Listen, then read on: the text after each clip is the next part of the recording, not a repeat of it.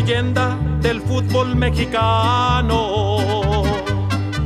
En todo México siempre hay un chiva hermano. Las chivas salen Saludos a todos, estamos iniciando un nuevo episodio de Leyendas Rojiblancas. Atlantis, ¿cómo estás? Buenas noches. Buenas noches, ¿cómo estamos? Bien, bien. Y por supuesto también tenemos a Dani. Dani, ¿cómo estás? ¿Qué tal a todos? Muy buenas noches. Muy bien, Darrell. Perfecto, Dani. Y bueno, pasamos a presentar a nuestro invitado, tres veces campeón en el fútbol mexicano, dos títulos con uno de los tres equipos grandes y por supuesto uno con el más grande, famoso con su penal a Lopanenque en la Copa Confe- Confederaciones. Hoy, señores, es un honor tener a Gonzalo Pineda. Gonzo, ¿cómo estás? Buenas noches. ¿Qué tal? Muy buenas noches. Muchas gracias por la presentación. Un gusto estar aquí con ustedes y, y a sus órdenes. Pues muchísimas gracias por podernos acompañar, Gonzalo. Sabemos lo ocupado que estás. Yo creo que la, la primera este, pregunta que se te haría sería, estás en Pumas, eres bicampeón, te enteras que Chivas te está buscando, se concreta la, la contratación con Chivas. En ese momento, ¿qué siente Gonzalo Pineda? ¿Qué siente Gonzalo Pineda al enterarse o ser contratado por Chivas? Pues mira, detrás de la contratación de Chivas hay una historia ahí medio larga, pero, pero interesante. Entonces la verdad es que no sé bien, no sé bien cómo contestar porque fue un poco de sentimientos encontrados cuando me contrata Chivas, ya cuando se hizo oficial. Eh, la realidad es que cuando recién mi representante me comentaba del interés de Chivas, pues primero es un halago, o sea, obviamente lo tomas como un halago, pero si te soy sincero, yo, yo quería continuar mi proceso en Pumas. Y mi sensación inicial era que, que, pues bueno, ustedes quizás ya lo sepan, pero yo soy Puma desde siempre, desde los cuatro o cinco años, siempre crecí con un Puma en el pecho y para mí estar en Pumas era lo máximo. Entonces, evidentemente, pues la, la, oferta de Chivas era muy buena para todos, para el club, le entraba un muy buen dinero al club y para mí también, pero, pero yo personalmente me quería quedar. Eh, pasó ahí un tema contractual, que me quedaban seis meses de contrato con Pumas y, y, y, y bueno, al principio Pumas eh, también como que no me quería dejar ir, pero la oferta que ellos me daban era demasiado baja. Entonces yo les decía, oigan, pues, pues este, sí me quiero quedar, pero tampoco quiero regalar mi trabajo, ¿no? Y, Sí, y bueno, sí. la oferta quizás no era la mejor.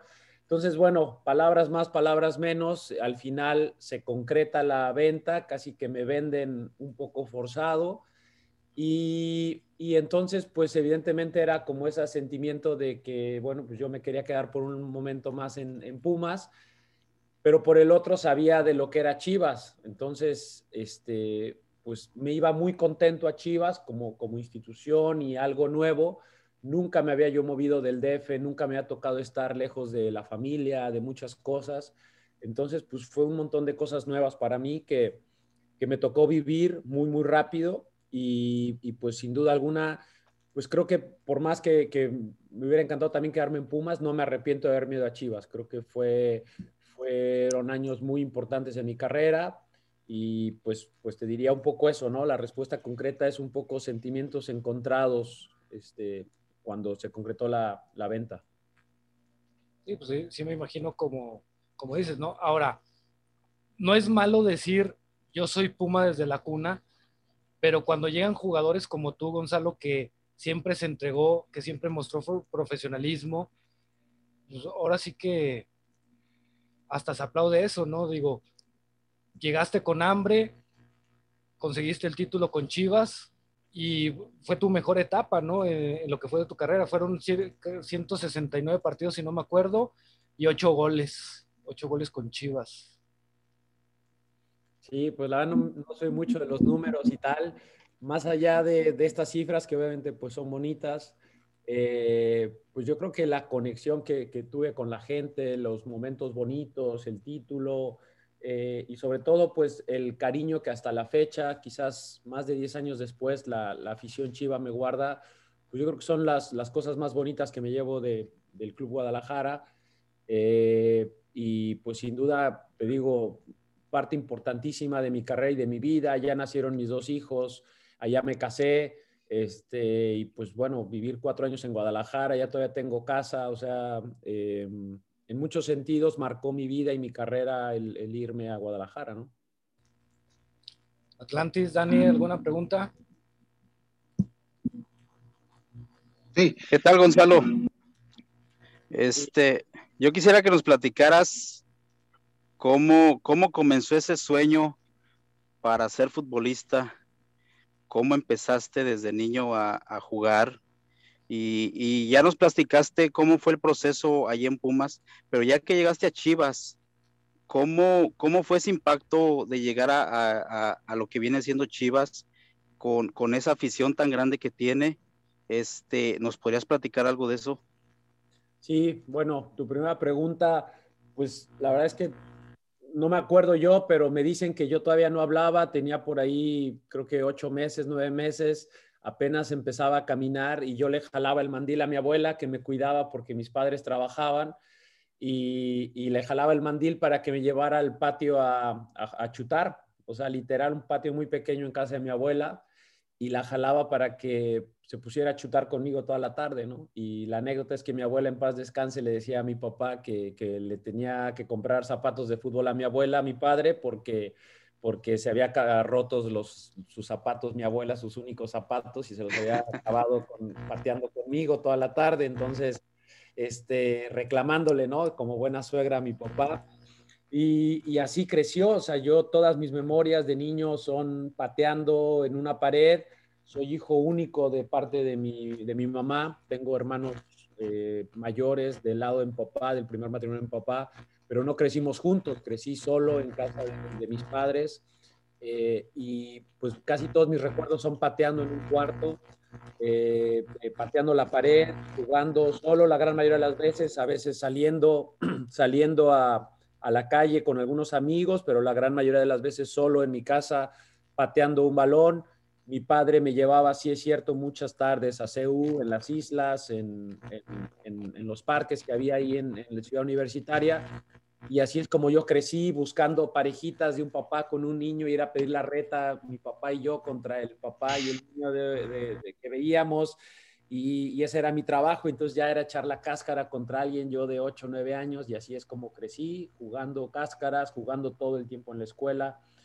Y pues pues siempre así es como creció esa pasión, ¿no? Después cuando conecté con Pumas en el título del 90-91, mi pasión por Pumas creció, entonces pues ya no era solo, solo la pasión por el fútbol, sino también por Pumas. Eh, y después, bueno, ¿qué sentí? Toda esta responsabilidad que hablabas de llegar a Chivas.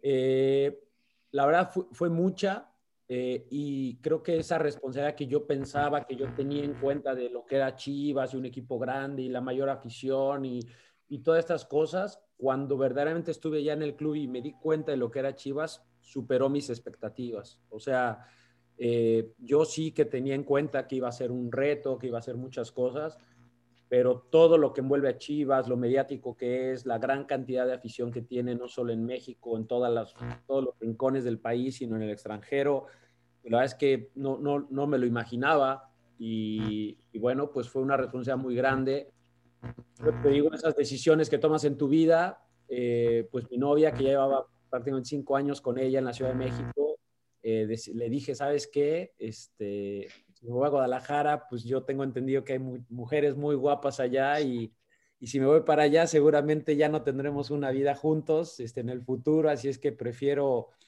Pues, pues vente conmigo, ¿no? Así literal, de un día para el otro, el 31 de diciembre le dije y el primero, el primero salí a Guadalajara y ella me alcanzó después y allá, este, allá formalizamos, allá nos casamos y creo que esa fue una buena decisión porque a veces la, la vida de Guadalajara, el estilo de vida del futbolista en Guadalajara, pues es, es especial y si te jala un poco ese, ese, ese estilo de vida y no sabes con buenos hábitos, este, sí, exacto, eh, te jala y, y, de repente creo que es, es donde no, no, no te permite rendir. Entonces, creo que fue una jugado, sí. muy acertada el quedarme, quedarme y ser estable en la casa eh, con una pareja que me esperaba. Entonces, literal, iba yo de, de, entrenar de la casa al entrenamiento, del entrenamiento a la casa y pasar toda la tarde con, con, con mi esposa. Y, y, así pasamos varios años hasta que tuvimos hijos y bueno, pues ya se dio esta parte familiar, ya con hijos y, y nunca me jaló la parte de vida nocturna de Guadalajara que, que pues sí es, es un tema, ¿no? En pocas palabras, aplicaste la típica de o te vienes o me pierdes. Así, así tal cual, tal cual. Y pues, pues no sé si para ella, ella lo cuente con la misma alegría que yo, pero, pero me siguió. Entonces, pues ya llevamos ya prácticamente, sí, pues me casé justo ese año, el 2006, a finales. Curiosamente me casé en liguilla, me casé entre, entre el partido de semifinal, entre la ida y la vuelta contra Cruz Azul. Eh, y ahí nos casamos, no en secreto, pero solos, nada más el juez y nosotros, un testigo, y ya no invitamos familia, no invitamos a nadie, y así nos casamos. no se necesita más. Así es, así es. Ahorita que mencionabas este lo de llegar a Chivas, los últimos torneos se, ve, se habla mucho de que él, muchos jugadores no sienten, no saben a dónde llegan. De hecho, ¿cómo se llama? Hace unos días está Mauri y comentó que él quiere ya puro jugador que quiere estar en Chivas y si no quieren que ni vengan. ¿Pesa la playera de Chivas o es un mito? No, yo, yo la verdad nunca he creído esto de los pesos de la playera. Yo, yo creo más bien que... El profesionalismo. Sí, exactamente, eso. Yo creo que algo que a mí me inculcó mucho Pumas y yo creo que en la historia de los jugadores de Pumas eh, eh, se ha mostrado así, es que no te inculcan simplemente el amor al, club, que obviamente te lo inculcan y bueno, este, el Puma es, los Pumas somos muy, muy aferrados a nuestros colores también, ¿no? Pero, pero te inculcan el amor a tu profesión. Entonces, eh, más allá del color que vistas, creo que el amor a tu profesión, la responsabilidad que conlleva ser futbolista, eh, el, el, querer verdaderamente respetar tu profesión, siéndole leal a tu profesión, cuidando tu cuerpo, cuidando tus, tus hábitos, para poder rendir lo mejor, porque al final amamos jugar fútbol. Entonces, cuando uno se distrae en cosas externas, pues al final va a tener un impacto la gran mayoría de las veces en lo que pasa dentro de la cancha hay superdotados que me ha tocado conocer y ver y oír de, del pasado y compañeros que, bueno, pues a lo mejor esto no lo cumplían, pero eran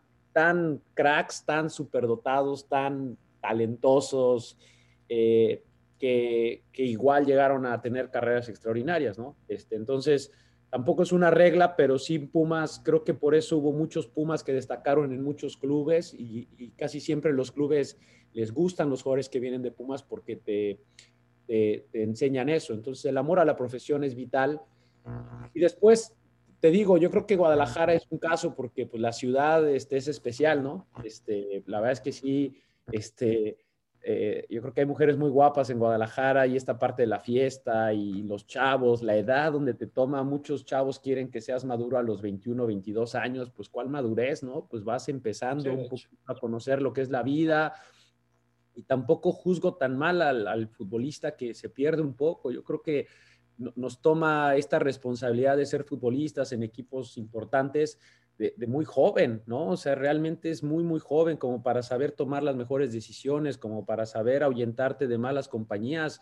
Te toma en inmadurez total. La gran mayoría tampoco nos preparan para estas situaciones, ¿no? Yo creo que debe haber una mayor preparación en fuerzas básicas, saber lo que nos espera, alguien que nos cuide la carrera. Muchas veces los representantes están solamente para, para cobrar su comisión y llevarte un equipo a otro, pero no siempre te protegen, no siempre te avisan, no siempre te, te, cobijan en cuanto a lo que vas a esperar. Entonces hay muchas cosas que hay que analizar en torno a eso del famoso amor a la, a la playera o, la responsabilidad, ¿no? Hay muchas cosas que analizar y no siempre el culpable es el futbolista. Es curioso que menciones ese tema, Gonzalo, porque curiosamente en nuestro episodio pasado hablábamos precisamente eso en un debate. Eh, bueno, tocamos el tema de la Chofis, de si iba a estar mejor en San José, en Guadalajara, y eh, terminamos hablando de lo que es la ciudad de Guadalajara.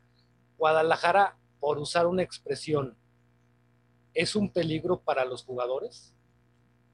Por todo lo que hay en la ciudad. Pues, pues yo creo que... Uh -huh. Adelante, adelante, adelante. No, no, perdón, ok, ok. Pero no, no, te iba a comentar, o, o si es más mito la mentalidad del jugador.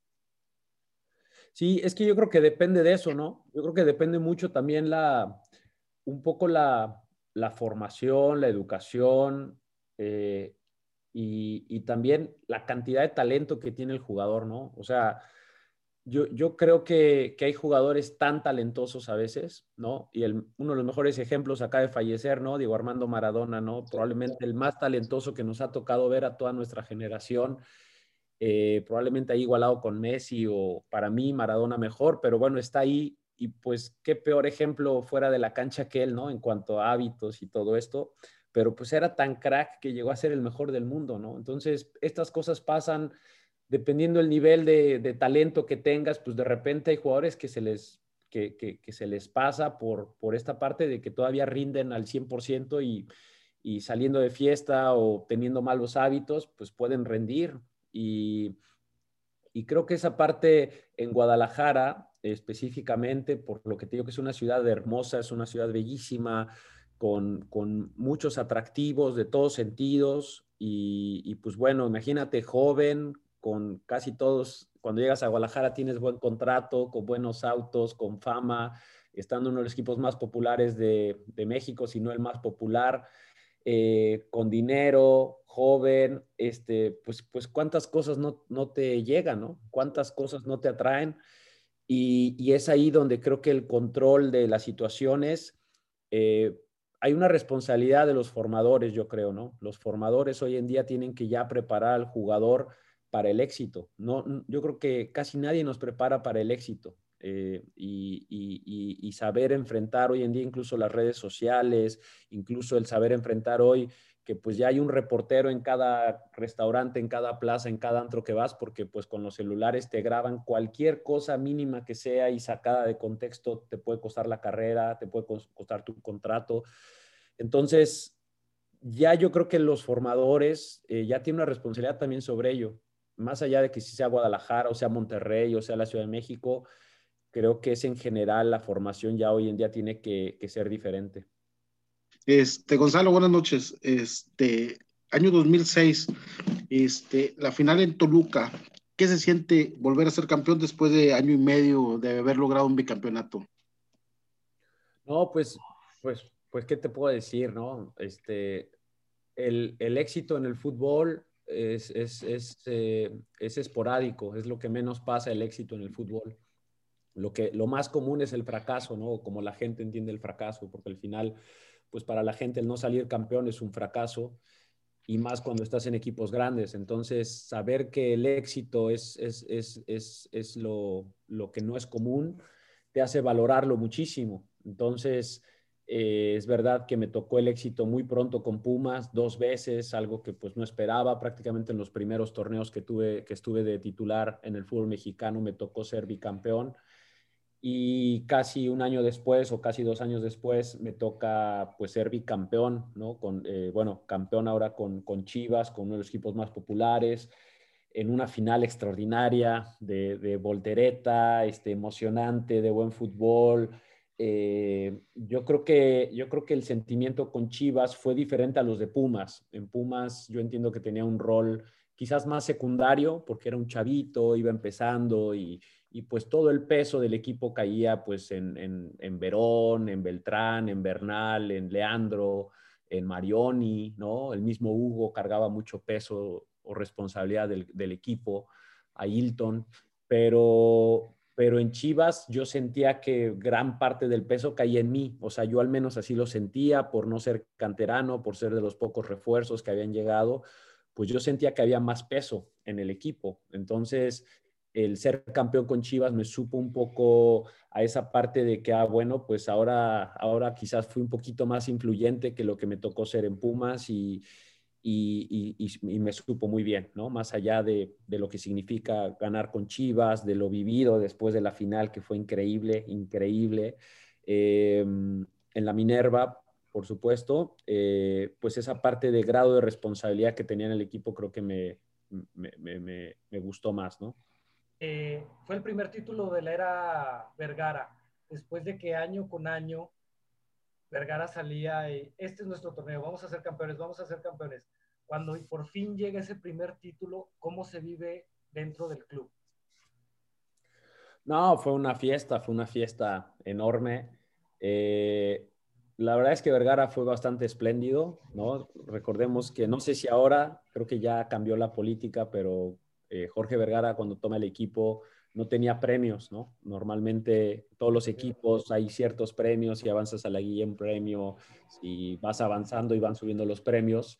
Con Vergara no había, el único premio que había era si quedabas campeón y no estaba estipulado porque decía que iba a ser muy especial y sí lo fue eh, después de, ganar el título, pues Vergara, Vergara se volvió loco, fiesta padrísima en una de sus bodegas, me acuerdo muchísimo ahí en Guadalajara, después de la Minerva, eh, pues yo no, yo no tomaba nada, este, nada, y ese día me eché como tres caballitos de tequila con todos y pues varios que nunca tomaban, de ese día los vi hasta el gorro, y este, y, y, pues muy padre, ¿no? Muy, muy padre, muy, muy padre. Después nos llevó a las Bahamas de pretemporada y allá, y allá este, se platicó lo de los premios y la verdad es que pues fue, fue muy bonito, muy, muy bonito. Me hubiera encantado, encantado que a lo mejor ese equipo campeón se hubiera mantenido por, eh, junto, digamos, o la base por, por algunos años más, porque yo creía que éramos un equipo con un balance extraordinario, buen promedio de edad, jóvenes eh, con talento, la gran mayoría seleccionados, de buen nivel, eh, eh, muy bien balanceado ese equipo, ese equipo campeón.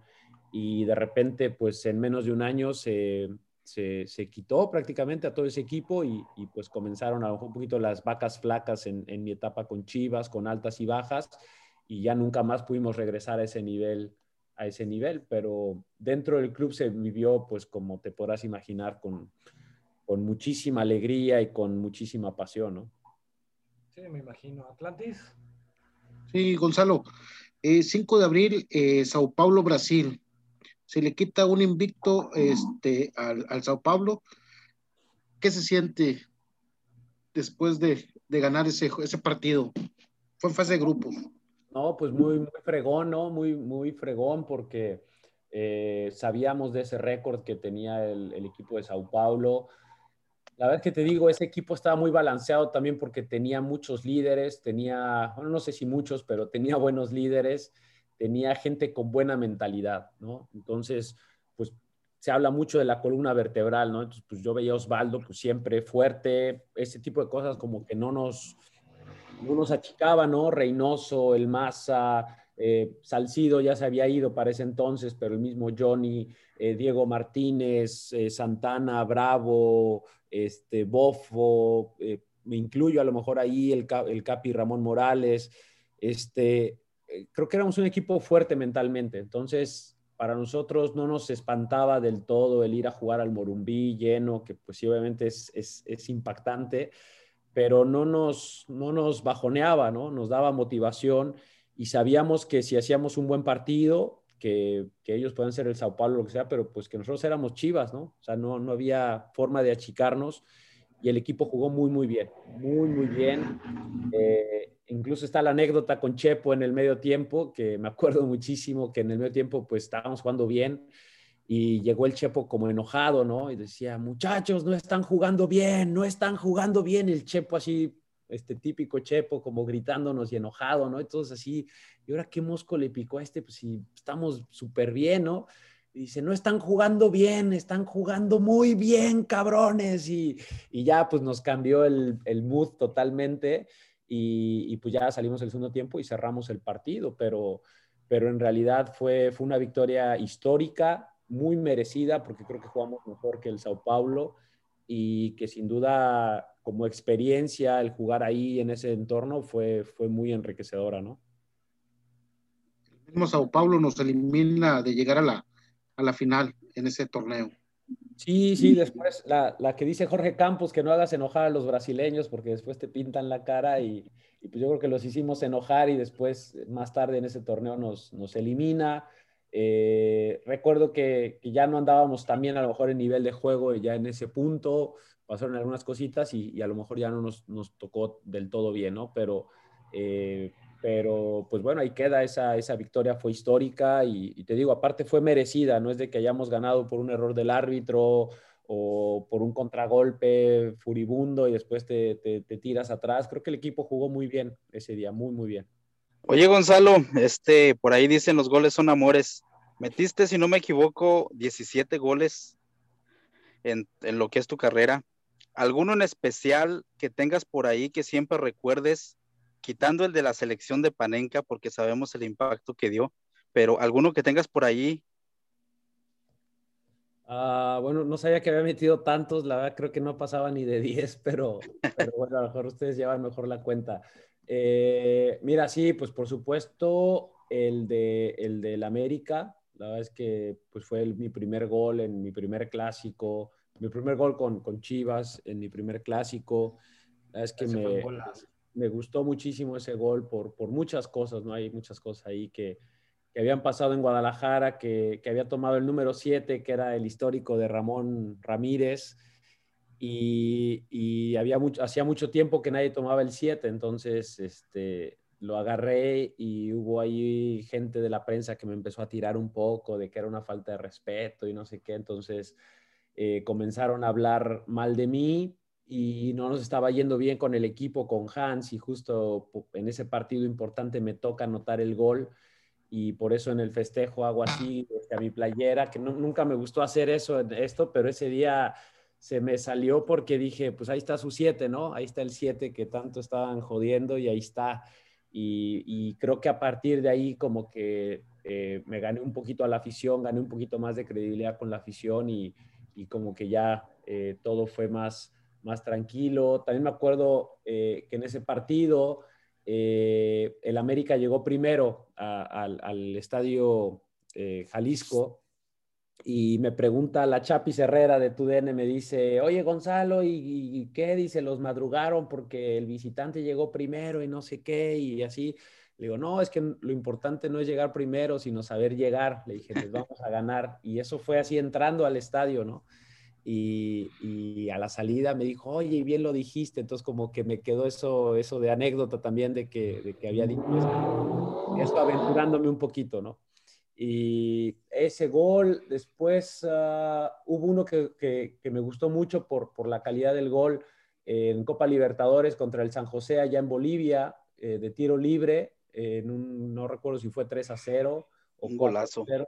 Sí, y, y, ese me gustó muchísimo. La verdad es que eh, Ramón era un crack en los tiros libres y, me dejaba, eh, no es que me dejara, pues es que, bueno, le decías, vas, por favor, porque pues de, de 10 metes 8, entonces dale, por favor, y haznos ganar, ¿no? Este, pero pues cuando no estaba, pues sí aprovechaba y intentar de vez en cuando. Yo nunca fui tan bueno, tan, tan bueno, pero me quedaba mucho a practicar, me encantaba practicar tiros libres. Entonces, pues sin ser tan bueno que la práctica me haya dado a anotar dos o tres de tiro libre, pues en mi carrera pues me, llenó de gusto y ese fue el primero de tiro libre y, y pues me gustó mucho, ¿no? Fue, fue un gol que, que, por calidad y tal me gustó. Y hubo uno acá con Seattle Sounders que me gustó muchísimo, bueno, el, eh, el, mi último gol de hecho en mi carrera, eh, por la jugada, al final también la definición fue buena, pero la jugada fue espectacular, fue una jugada que te la firma el Barcelona saliendo tocando desde atrás casi a uno o dos toques y al final terminamos la jugada entre pues, los tres cracks que teníamos arriba, Nelson Aedo Valdés, que pues, es un crack que jugó en Alemania y seleccionado paraguayo histórico, y luego Bafemi Martins y Clint Dempsey, y justo creo que Clint Dempsey me la da de taconcito, recorto y, y la meto al ángulo, eh, pero la jugada fue espectacular. Entonces, esos, esos tres quizás en cuanto, por diferentes cosas, pero, pero me quedaron muy grabados. Por ahí, por ahí le metiste también uno de, de Panenca al Pachuca, ¿no? Sí, a Calero, en la final de la Copa Sudamericana. Sudamericana. No, de la CONCACAF, de la CONCACAF. CONCACAF. Sí, sí, en, los, en la tanda de penales. De Panenca también. Sí, sí, sí, sí. Sí, nos tocó, nos tocó ahí contra Calero, que en paz descanse. Sangre fría para, para tirar ese tipo de penales, ¿no? Sí, fíjate, en ese es que, es que casi estaba muy fresco lo de la Copa Confederaciones. Había pasado creo que uno o dos años antes. Creo que dos años antes, fue 2007, con CACAF 2007. Y, estaba muy fresco y en todos los entrenamientos y tal yo la seguía aplicando y me acuerdo mucho de Tala que estaba en la banca ese día y me decía, Gonzo, no la vayas a picar, Gonzo, y cuando esto le dije, no, no, Tala, ¿cómo crees? No sé qué, y Gonzo, no, es que no, porque seguido se las hacía, ¿no? Y se enojaban, Tala era de los que te agarraba el balón y te lo pateaba lejos y, y se enojaban cuando se las picabas de panenca. Y entonces, este, y entonces me dice, no, no, Gonzo, es que ya te conoce por favor, ¿no? Le digo, no, no, ¿cómo crees y tal? Digo, lo voy a tirar serio, sí. Y no, cual dije, no, ahorita menos se la va a esperar nadie, se la pico porque se la pico y se la pico y por eso en el festejo lo señalo y señalo la tala como diciéndole, no, que no la podía meter así y ya, pues se reía y tal. Pero, pero sí, ese penal con, con, con Calero, que de hecho me puso muy nervioso porque la piqué de más, pasó muy cerca del poste y no la quería tirar tan así y me puso nervioso porque de alguna manera le das más tiempo al portero de regresar, pero afortunadamente pues había ido bien con la finta y, no regresó. Sí, como pasó una vez con Osvaldo con el loco Abreu, que la picó tanto que ya se había tirado Osvaldo y regresó y... Así es. Sí, pues es que ese cobro tiene que ser, sí, despacio, pero, pero no tan alto, porque si no... A media altura. Sí, sí, sí, le das, entre más la picotees, más suba y baja el balón, más tiempo le das. Y ese día, pues no sé por qué la, la piqué un poquito de más y dije, ay, y primero pensé que iba a ser poste y luego que el portero como que dije, se va a parar porque se tiró en la rodilla este calero y dije, se va a parar, no, no, ya, ya entró. y, este, y bueno, es parte de, de, de, ese tipo de cobros, ¿no? Gonzalo, este, ahorita de auxiliar técnico en el Seattle Saunders, después sigue la dirección técnica ya, este, agarrando más este, experiencia y tendrás alguna para llegar a Chivas algún día? Sí, pues mira, obviamente que, que a quién no, ¿no? A quién no, este, siendo técnico mexicano, yo, yo, no conozco, yo creo que a nadie que, que diga no, no me gustaría, ¿no? Este, a, a quién no le gustaría ser entrenador de, de Chivas siendo técnico mexicano es casi, casi que igual que ser técnico de la selección, ¿no? Es, es, es, representas casi que lo mismo, ¿no? La nacionalidad y muchas cosas. Entonces, por supuesto que, que será una ilusión. Si te soy sincero hoy en día, por dónde va mi vida, por lo instalada que está mi familia en Estados Unidos y, y pues algunos planes de vida que tenemos, eh, quizás me gustaría más continuar, ya sea aquí en Estados Unidos por algunos años, aprendiendo, tomando experiencia, y algo que me quedó muy clavado en mi carrera, pues es que nunca, nunca se dio por diferentes circunstancias el ir a Europa como jugador. Y pues es una experiencia que me encantaría tener como entrenador. Soy un fanático del fútbol europeo, me fascina, eh, sigo muy de cerca las ligas más importantes.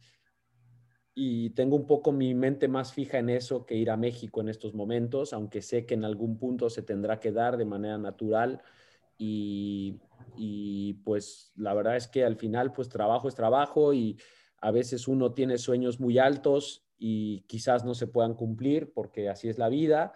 Y, y, también creo que el hecho nada más de tener trabajo ya es una bendición, más hoy en día en la pandemia, entonces tampoco nos da para ponernos exigentes tampoco, ¿no? Entonces, por supuesto, te digo, contestando ya puntualmente, Claro que me gustaría, pero pues tiempo al tiempo, ¿no? Ya veremos qué pasa en el futuro, por dónde nos va llevando el fútbol y la vida y, si se da, pues sería, sería un, un momento también destacado en mi carrera ya como entrenador. Pues esperemos que se logre ese sueño que, como dice, ¿no? Ningún sueño es imposible siempre cuando lo trabajes y vayas paso a paso. Sí, gracias. Pues, pues mira, eh, ser entrenador de Chivas es, es, muchas cosas, ¿no? Representa muchas cosas. Yo creo que yo creo que también es uno de esos clubes también que no importa solo el ganar, creo que también importa el cómo. Creo que Chivas tiene una tradición de tratar de jugar bien al fútbol, de tratar de tener buena posesión de pelota, de tratar de llegar con muchos números, de ser un equipo muy vertical, que, emocione a la gente, que, que, la gente vaya al estadio y quiere ver al Chivas espectacular, con, con, con muchas emociones. Eh, eh, yo creo que, que, Chivas tiene que ser siempre protagónico, no solo en, en, la tabla, estar en los primeros lugares, sino en su forma de jugar, tener el protagonismo de juegue donde juegue, llevar la batuta de los partidos, tener el control de, del balón, tener el control de los momentos del partido. Entonces, hacer eso no es fácil, hacer eso verdaderamente no es fácil. Eh, pero creo que tiene, tiene una historia, una bolengo, unas fuerzas básicas espectaculares, eh, tiene grandísimas instalaciones, un estadio hermoso, entonces tiene, tiene muchas cosas que se le pueden sacar a Chivas con todo y lo que implica esa responsabilidad ¿no? de, de ser entrenador de, de, este gran equipo. efectivamente. Ahora, Gonzalo, aquí Camilo, por ejemplo, nos platicaba que ellos, como los maduros del equipo, hacían jugar a varios a patadas. Omar nos platica, Omar Esparza nos platicó una experiencia de cómo le iba con, cuando entrenaban los centros con el bofo. Tú cuando llegas de Pumas, a pesar de ya ser bicampeón, tú llegas joven a Chivas. ¿Recuerdas alguna experiencia con alguno de los mayores? Porque digo, Chivas estaba plagado, como tú decías, de Ramón Morales, el Bofo, Osvaldo, algo. ¿Alguna experiencia con ellos de, digamos, no, no abuso, pero sí que decías, oye, pues estos se aprovechan porque estoy chavo? No, no, no. No, ¿sabes qué es lo que pasa? Que yo creo que no nos tocó tampoco un grupo tan, tan buleador. Yo creo que Esparza a lo mejor lo cuenta como anécdota, pero... Ah, no, sí, son, anécdotas, no lo, no lo perdón, que te interrumpa, no lo platican como, este, queja, ¿no? Sino como experiencias. Sí, sí, sí, no, no, lo entiendo, porque aparte me sé la, me sé la anécdota, me la ha contado muchas veces Esparza y, aparte Esparza es un relajo, ¿no? Pero, pero yo creo que no les tocó a ellos, a, los chavos, me, digo, eh, me explico, eh, como el, el, el el bullying que sí había antes, ¿no? Que incluso a mí todavía me tocó un poquito, un poquito en Pumas, pero no al nivel que, les tocaba, eh, les tocó a ellos, ¿no? ¿no? No, no fue así. Y a mí me pasó que a lo mejor yo ya tenía un poquito, quizás el respeto de los de experiencia, porque yo a todos los había conocido en selección. Entonces yo en 2005, desde, desde 2004, yo ya estaba en selección con ellos, habíamos ido a la Copa Confederaciones, eliminatoria, incluso ya este, pues, la parte final del hexagonal con la, con la selección para ir al Mundial. Entonces, yo creo que ya me había ganado un poquito el respeto, ¿no? Normalmente cuando pasaba eso era un poco ni siquiera por maldad del de experiencia, era quizás tratar de curtir o de probar a veces al chavo de lo que va a implicar la responsabilidad de jugar ante gente en un estadio azteca lleno o en un estadio Jalisco, en un clásico, y pues quiere escalar un poco la mentalidad del chavo, a ver si se va a achicar, a ver cómo responde, enseñarle un poco los códigos, que yo no lo veo mal esa parte. Sí, evidentemente a veces se tornaba en abuso, pero la gran mayoría yo creo que la intención era buena de educar al chavo. Eh, te digo, a mí no me pasó y no creo que yo, yo a veces era duro eh, con los chavos, sí, sí, yo era duro a veces en Chivas porque yo sentía que a veces el chavo de Chivas, el canterano, se sentía muy protegido por la directiva. Eh, como que me, daba la impresión que de repente el canterano decía, ah, pues que yo tengo que jugar nada más porque soy canterano y, pues ya nada más vengo a entrenar dos, tres y ya tengo mi carrito y ya este, me voy al antro con mis cuates y ya salgo en, la, en el periódico, ya salí en portada en el récord del otro día y mis cuates y novias y, como que era más, como le decíamos en ese entonces, la fanta que, que había alrededor que realmente venir a entrenar y a romperte el alma en cada entrenamiento. Entonces, yo sí era a veces de repente de, los que metía, metía cañita, de los que metía leña, de los que a los chavos no les, no les pasaba siempre el que, el que no, no se esforzaran sobre todo. Eh, pero tampoco con maldad, te digo. Eh, de hecho, adopté a muchos, al pato me lo traía para arriba y para abajo y, y, trataba de, apoyarle, sobre todo pues, cuando se le dio la responsabilidad casi a los 17 años de ser titular en Chivas y trataba de combinarme con él y ayudarle y tal, pero también fui duro con el Pato por momentos, ¿no? Y con el Chore y así, pero pues creo que siempre ha sido un poco mi, mi forma de ser, el ser así un poco exigente y pero te digo, con, conmigo no para nada fue, fue así. Ahora, ahorita que lo mencionabas, tú estás ahorita como auxiliar técnico Gonzalo, ¿cómo ves al Chore con Chivas Femenil? ¿Lo has seguido? No lo he podido seguir, digo, lo sigo en Instagram y veo ahí este, sus posts de vez en cuando y veo que, está ahí con, con, Chivas Femenil. No he sabido ni cómo le va, ni no, no, lo he podido seguir mucho, no me da mucho tiempo, pero, pero pues qué bueno, la verdad yo cada vez más veo, veo a técnicos de mi generación y, y me da gusto porque creo que cada vez más nos preparamos, son más allá de si somos buenos o malos, los de mi generación o esta nueva generación quizás que está por salir o está saliendo, creo que nos estamos preocupando por, por saber más, por investigar, por ir a tomar cursos. Ahorita está muy de moda tomar cursos en línea y, y hablar con otros entrenadores de otras partes del mundo, tomar experiencias, compartir. Y es algo que a mí me, me gusta mucho de esta generación de entrenadores, que, que podamos compartir, ser, ser eh, em, ¿cómo puedo decir? Eh, bondadosos a la hora de compartir conocimiento, humildes para aceptar que alguien sabe más a veces que, que uno y aprender. Entonces, yo veo muy bien todo esto de, varios compañeros que, están empezando y que estamos empezando y que, y que estamos ahí tratando de abrirnos camino y, pues preparándonos mucho, ¿no? Pues, de hecho, creo que este Juan Carlos Cacho también es de tu generación, ¿no? Sí, sí, sí. Él está dirigiendo al Puebla Femenil. Ah, mira, sí, no, él sí no lo sigo para nada, pero sí, sí, jugamos juntos en, en, Pumas. En la sub-23. No, en Pumas no nos tocó juntos, pero en la sub-23 sí. Omar Esparza está iniciando de auxiliar en el Cafesa, en la Liga de Expansión. Sí, sí, a él sí lo sigo. Digo, por ejemplo, el Jimmy Lozano, que jugó conmigo en Pumas, es más grande, pero pues bueno, ya él ya, ya va muy avanzado, ya estuvo en primera división, ahorita trae a la selección olímpica. Israel Castro está también intentando en Europa. Eh, el mismo Luis Pérez, eh, que bueno, empezó allá en Europa, ahorita está con la sub-17. Eh, eh, él no me tocó, él no me tocó, pero, pero sí, o sea, pues tú lo ves, tú ves, por ejemplo, Diego Cervantes, Horacio Cervantes están empezando ahí también, Zamora, Alan Zamora, que creo que también está en España. Eh, hay varios, varios, te digo, Isaac Romo también creo que ya está de entrenador, Diego de la Torre, que también tocó ser mi compañero, ya fue, ya fue este, entrenador en, en Tapachula. Y, y, pues todos, siempre ahí yo tengo contacto con algunos de ellos y de repente intercambiamos puntos de vista y de repente vemos y así. Entonces, te digo, pues, pues está padre esta parte de que tratemos de ayudarnos un poquito y, colaborar entre todos para mejorar sobre todo.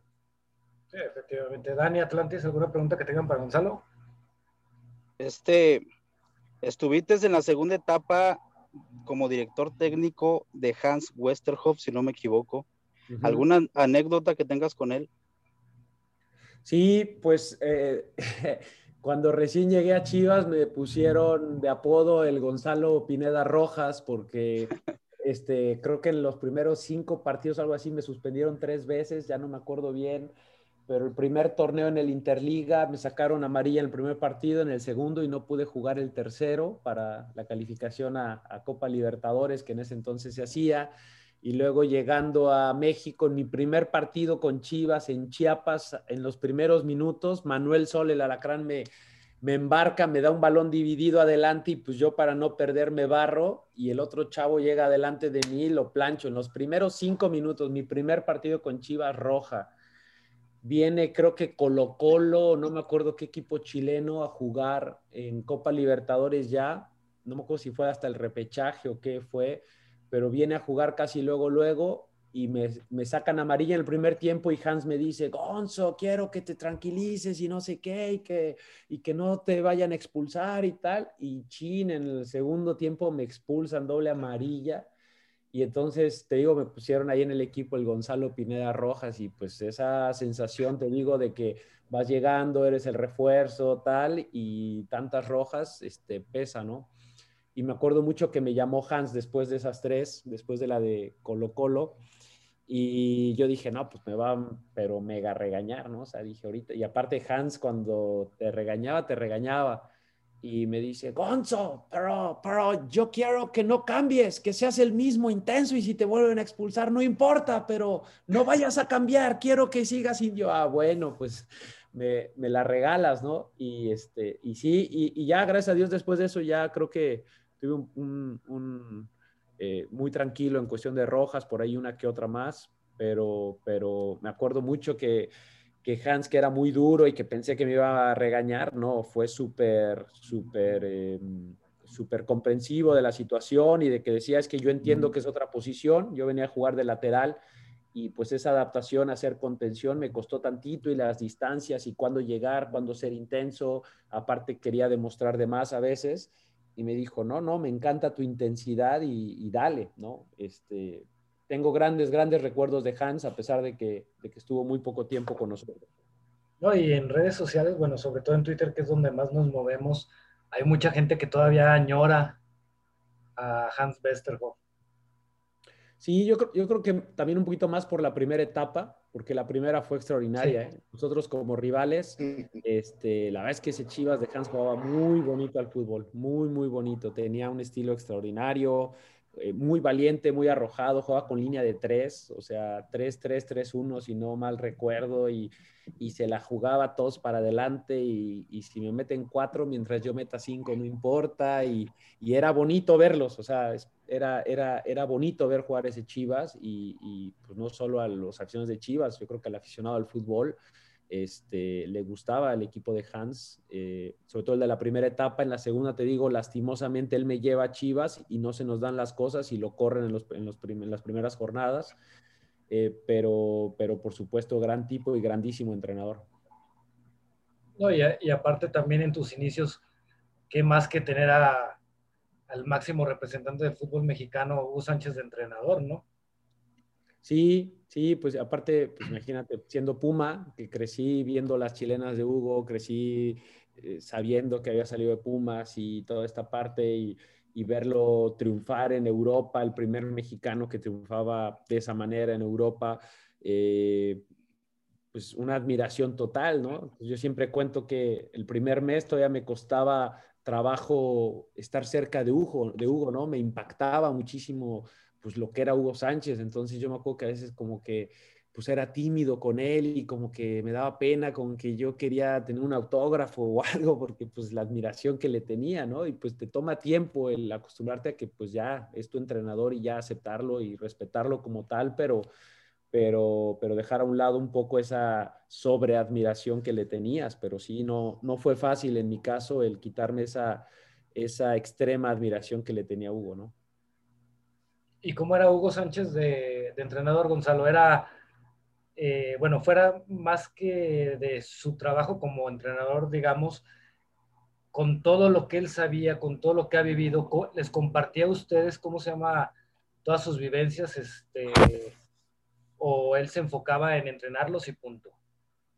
No, sí, era, era mucho de compartir sus vivencias, nos ponía los videos de sus goles, ya ya después de que lo veías como tres, cuatro veces en cada temporada, ya como que decías, ya otra vez en serio, pero, pero pasaba algo muy chistoso, que era como la burla acá en el vestidor, ¿no? De que ah, otra vez vamos a ver los goles de Hugo y así.